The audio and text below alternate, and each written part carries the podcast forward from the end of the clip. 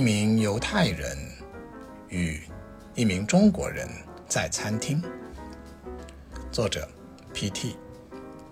选自《Contact》接触嫦娥栏目，二零二三年第一期。这个犹太人走进了餐馆，他是一位身材瘦小的中年男性。在他进来的右手边的五六米开外，坐着一个中国人，一位看上去都三十岁不到的年轻男孩。中国男孩跟前那个靠窗的餐桌上，除了玻璃窗外照进来的亮堂的阳光，空无一物，没有任何食物。显然，中国人的待客之道，要求与共进餐的朋友一起坐下后。才开始安排食物。犹太男人看到了中国男孩，点头示意，然后走过去，坐到了中国男孩的对面沙发。从两人都细心选择的笑容，可以感觉到，他们刚刚认识不久，约在餐馆有重要的事情要谈。本文的故事部分就这里结束了。花了读者三百字不到的阅读量，生硬的设定了一个开场。中年犹太人与年轻中国人以这样的方式约见，这一听就是很生硬的安排，一个不大可能真实存在的虚构的故事。但故事就是这么自然的发生了。本文的叙述从现在开始就变成一支。摆在那张餐桌上的录音笔，不添加任何其他的赘述。早上好啊，陈。早，Allen。是那个拍电影的 Woody Allen 的 Allen 是吗？是的，但我跟他没血缘关系，不是每个犹太人都是亲戚。啊，您误会了，这我当然知道。我想说，我很喜欢他的电影，他应该跟娜塔莉波特曼合作。哦，是啊，我也这么觉得。演过《顶尖杀手》身边的小女孩的娜塔莉确实很了不得。但你不用跟我强调娜塔莉也是犹太人这样的话。你要知道，跟犹太人聊天，不需要提醒犹太人他是犹太人，或者你一定需要知道其他的犹太人。这样显得礼貌之类的，没这回事儿。中国人血液里的人际礼仪，我是领教过的，我很喜欢。客随主便，好，听你的，告诉我你要吃什么，我给你点。哦，我可不是这个餐馆的老板，我们两个都是客人，别客气。告诉你想吃的，我来点吧。顺便提一句。既然你对我们犹太人那么感兴趣，犹太人最喜欢做的事情就是为他人提供脑力服务。没问题，熏鲑鱼，不加盐，还有牛奶，其他的随意。那我跟你点一样的吧，顺便再加两份意面，一人一份，如何？好，我父亲。还有我父亲的父亲，都是会计师。他们给纽约的文化名人提供服务，也是他们一辈子的朋友。我也跟我的祖辈一样，喜欢给他人提供服务。我的点菜服务还算专业吧？哈哈，您太谦虚了。这城市里有不少华丽的楼房，很多都是犹太人的家族企业持有的吧？这是我想向您学习的地方。如果我有这个机会的话，您说不动产的投资吗？不不不，陈先生，在这方面你可大错特错了。犹太人的历史你应该有所了解，没有中国人的历史那么起起伏伏、荡气回肠。但至少有一点，我们犹太人千年来都是不怎么受人待见的存在，被四处驱赶，随时都要从一个地方搬去另一个地方。其中的原因在这里我就不提了，我们平时不会提这些。我是想给你纠正一个错误，关于不动产投资方面的，因为我们四处游走的千年历史，让我们几乎很少投资不动产。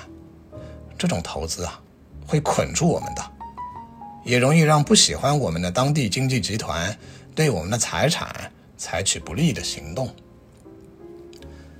中国人的历史中也有不少驱赶与游走，但是确实一直在中国的土地上，并没有像犹太人那样四海为家。也许这也是中国人喜欢不动产投资的原因吧。哈哈。这是玩笑话，我没有根据。我想你说的有点道理，所以你想纠正我的，就是犹太人不做不动产投资，是这样吧？我们做服务，我们为别人的资产提供非常专业的管理服务，我们可以在世界上的任何角落提供这样的专业服务，而且。犹太人互相之间，哪怕身处不同的国家，不用通过几层关系都可以互相联系到。这给我们分散在世界各地做生意提供了很大的便利，又小又灵活。话说，您跟世界各地的像我这样的中国人打交道也不少吧？哪怕不是谈生意，就像今天我们这样，一边闲聊。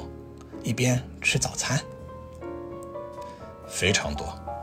中国人和犹太人几百年来都友好往来的，你不知道吗？您是说百年前的犹太复国主义时期吧？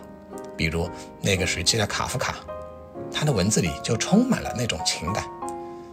那个时期的中国人也很支持犹太复国主义的思潮吧？你跟别的中国人不一样。没有上来就跟我谈生意啊。虽然犹太人对时间的把控很吝啬，除了给家人的时间，其他的大部分时间都会很务实。啊，我不是说我们现在的对话不务实，别误会。相反，我觉得通过我们的友谊，我更了解新一代的中国人了。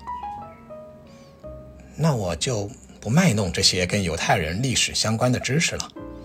不过。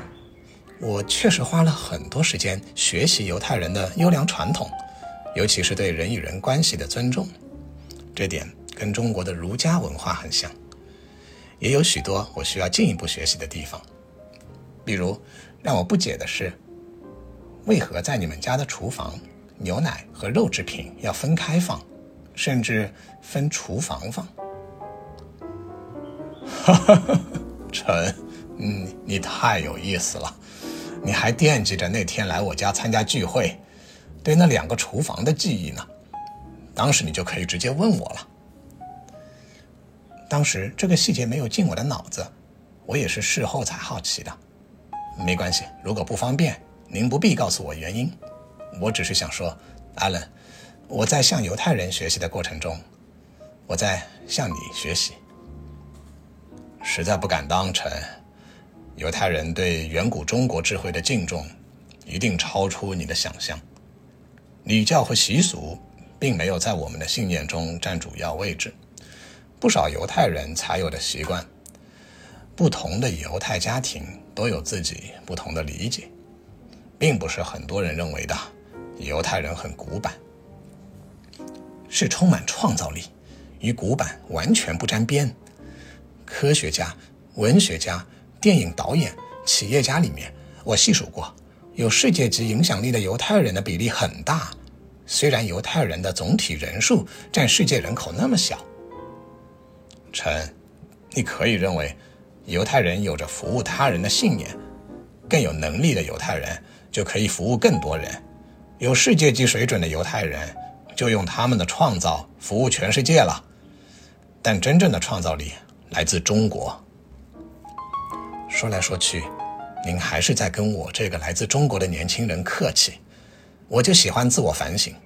我看到的是，中国当今非常需要真正的创造力。我们的祖先非常有创造力，但这说明不了什么。创造力是随着变化而变化的能力。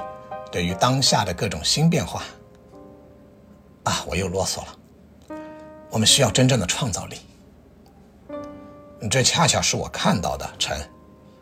中国很大，中国的文明更宏大，而你一个年轻的中国人，却愿意向犹太人虚心学习。要知道，我们的群体相比你们小太多了。这就是新的变化，难道这不是真正的创造力吗？我依然坚持我的课随主便，艾伦。今晚我把学费转到你公司的账上，从明天开始就把我当做您的徒弟吧。我会认真向您学习如何服务全世界的。如果可能，我也想成为您公司的一个小小的股东。希望您可以接受我的学费以及投资。陈，我有猜到。这才是你今天要跟我谈的生意，我很高兴能得到你的认可。你看，食物正好上桌了，我们可否边吃边聊？聪明如你，艾伦，我有个问题：这接下来我们的交流，是你我之间的第一堂课，还是第一次股东会呢？都不是，这就是为何。我们家的牛奶和肉制品放两个不同厨房的原因。我们开吃吧，慢慢聊。